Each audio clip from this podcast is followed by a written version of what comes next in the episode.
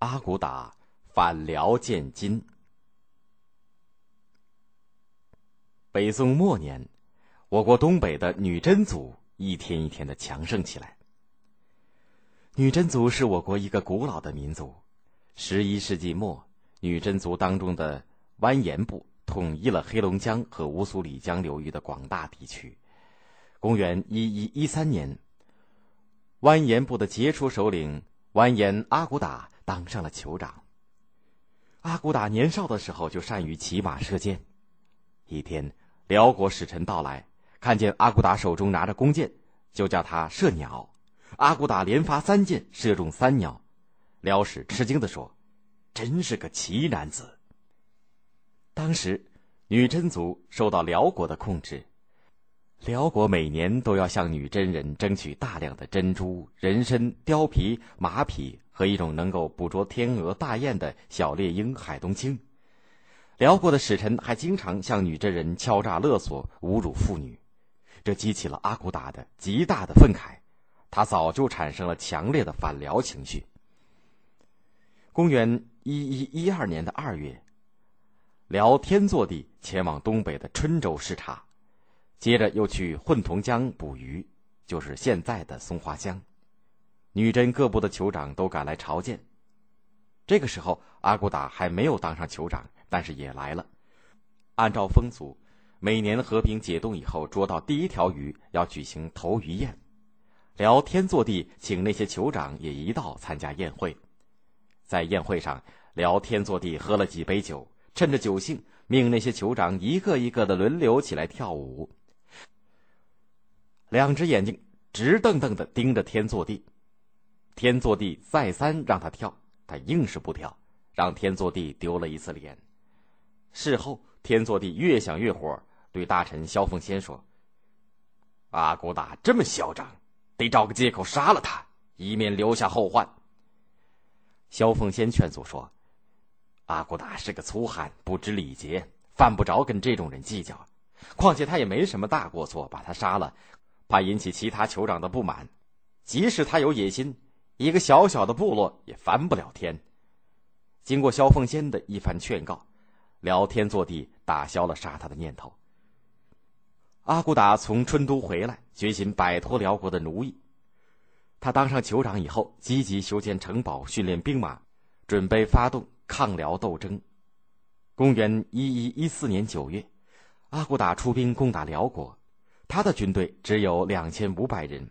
出发前，他对士兵说：“你们要同心协力，立了功，原来是奴婢的可以做平民。”平民可以做官，有官的可以按照功劳大小升官。如果敢违抗，立即处死。阿骨打带领女真军很快到达辽国的边界，和辽国的军队打了起来。阿骨打拿着弓箭，一箭就射死了为首的辽将，辽军顿时大乱。女真军趁机杀过去，杀死了很多辽国的士兵，打了个大胜仗。不久。女真军又乘胜打下了宁江州，就是现在的吉林松原，得了不少的马匹和财物，胜利而归。辽天祚帝听说宁江州失陷，怒不可遏，派十万大军攻打女真。阿骨打带领三千七百人前去应战，以少胜多，又打了个大胜仗。公元一一一五年，阿骨打自称皇帝，国号为金，定都会宁，就是黑龙江的阿城。他就是金太祖。这年九月，金太祖出兵攻占了辽国的要地黄龙府，就是吉林的农安。天祚帝亲自带领十多万大军去跟金军作战，结果被打得大败而逃。这一仗，辽国主力全部丧失，从此辽国再也没有力量跟金国较量了。金军连续打败辽军的消息传到了东京。宋徽宗急忙和蔡京、童贯商量，决定利用这个机会收复被辽国侵占的燕云十六州。他派人去从山东渡海前往金国，和金国商议联合出兵攻击辽国的事情。经过几次协商，双方订立了一个联合攻打辽国的军事同盟。这个盟约规定，宋金同时出兵攻辽，长城以外的辽中京由金军攻打。也就是内蒙古宁城西的大名城，长城以南的燕京由宋军攻打。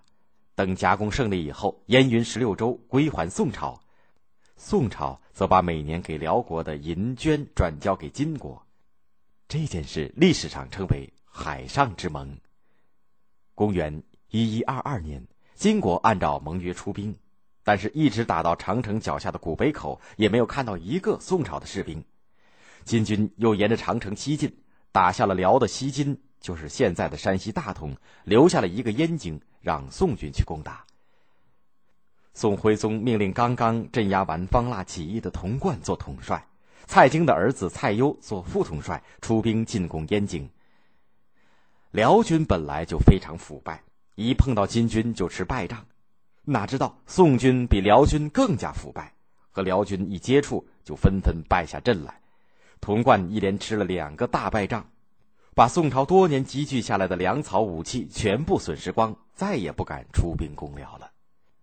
童贯为了逃避兵败的责任，偷偷的派使臣到金营，要求金军攻打燕京。金军从大同进居庸关，很快攻打下燕京。金太祖占领燕京以后，不肯把它归还给宋朝，童贯只好答应每年增加燕京代税钱。也就是代收人民的赋税钱一百万贯，交给金国，才拿回了燕京。公元一一二三年，金太祖在从燕京回国的路上生病死了，他的弟弟完颜晟即位，他就是金太宗。